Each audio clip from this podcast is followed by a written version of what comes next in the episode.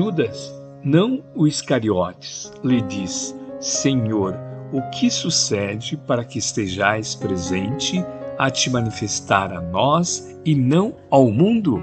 João capítulo 14, versículo 22. Basta pouco.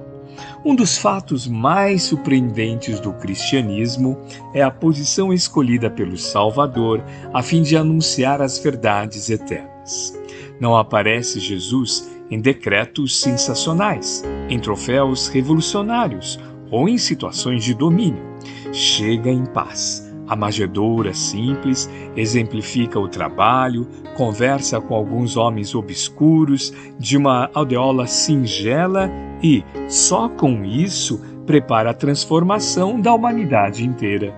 Para o mundo inferior, todavia, a pergunta de Tadeu ainda é de plena atualidade.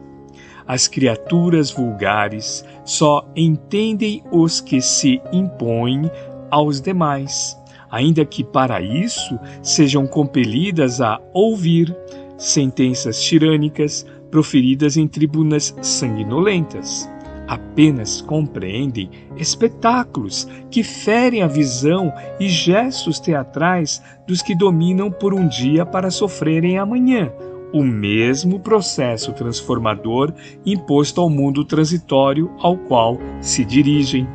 Jesus, todavia, falou à alma imortal.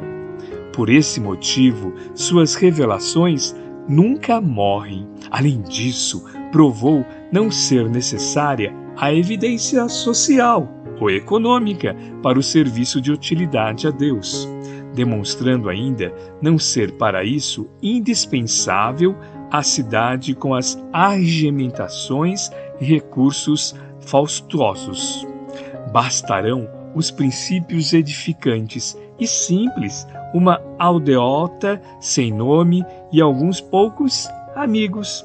O portador da boa vontade sabe que foi esse o material com que o Cristo iniciou a remodelação da vida terrestre.